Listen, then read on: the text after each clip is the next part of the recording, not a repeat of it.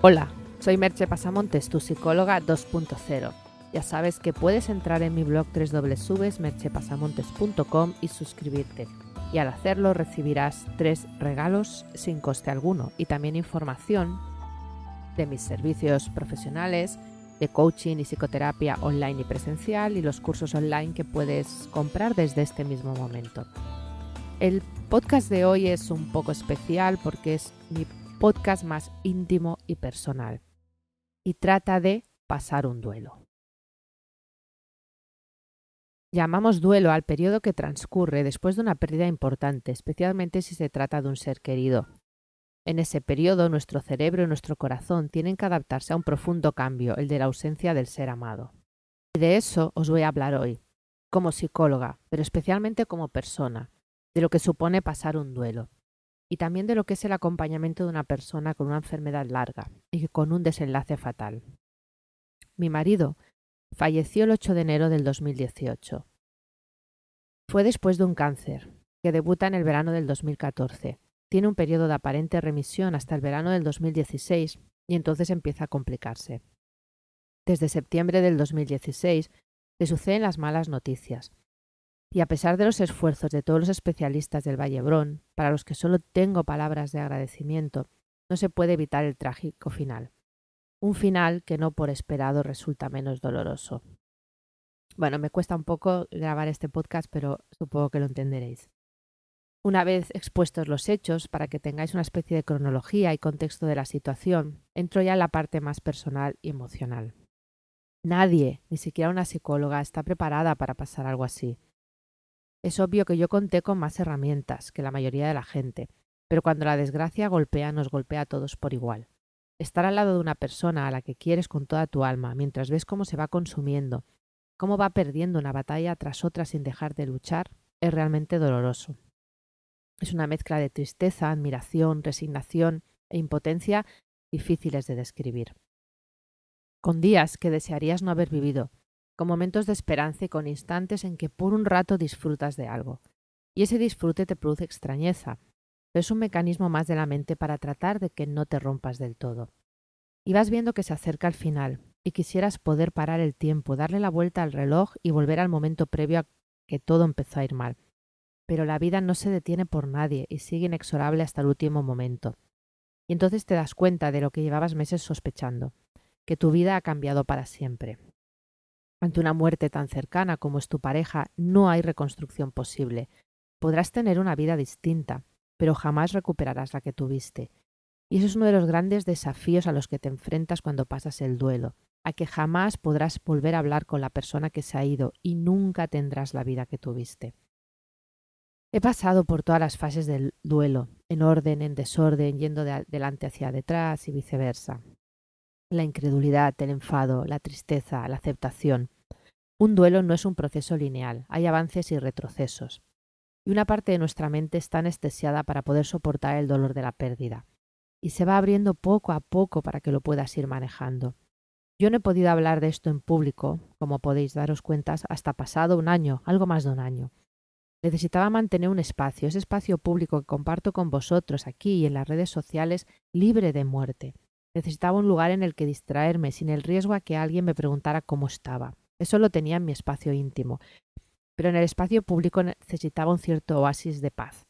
Esa ha sido mi manera de afrontarlo. Hay otras y todas son válidas.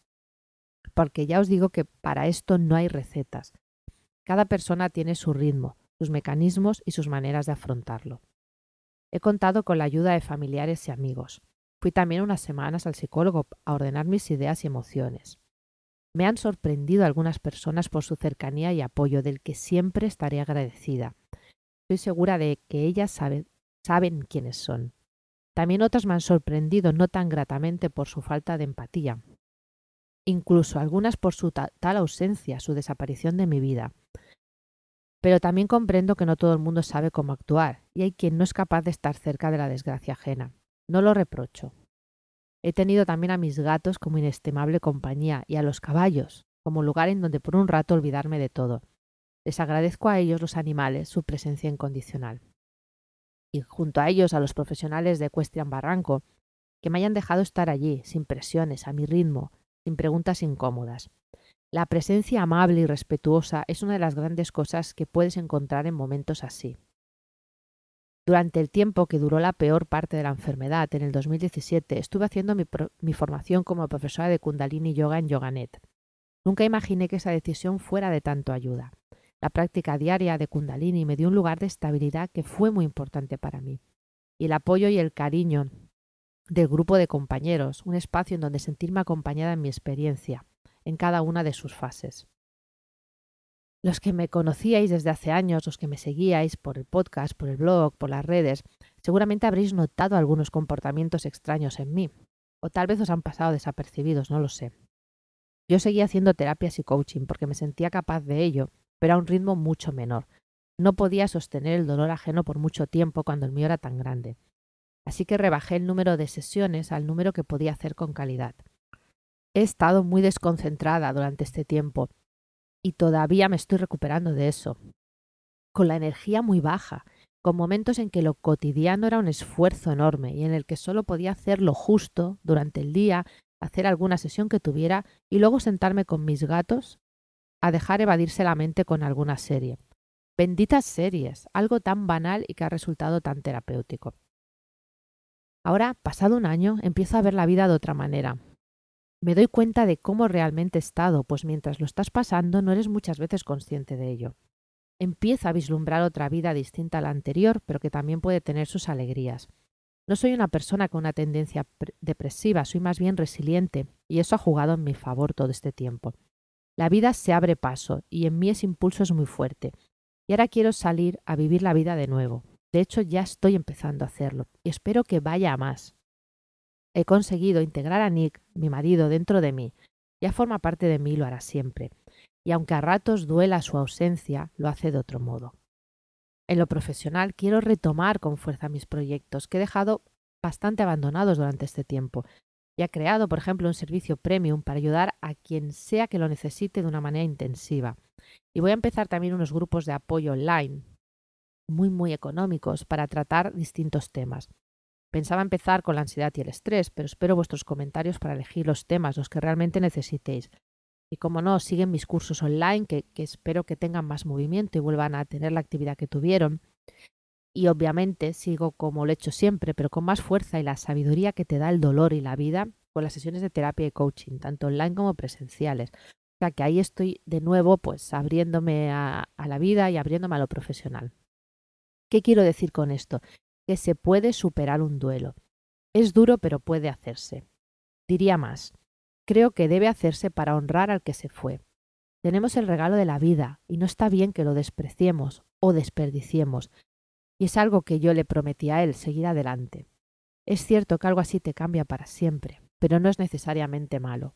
Me gustaría citaros dos frases de Rumi, una que dice Nuestro corazón puede fortalecerse en el lugar de la rotura, y otra que también dice, la herida es el lugar por donde entra la luz.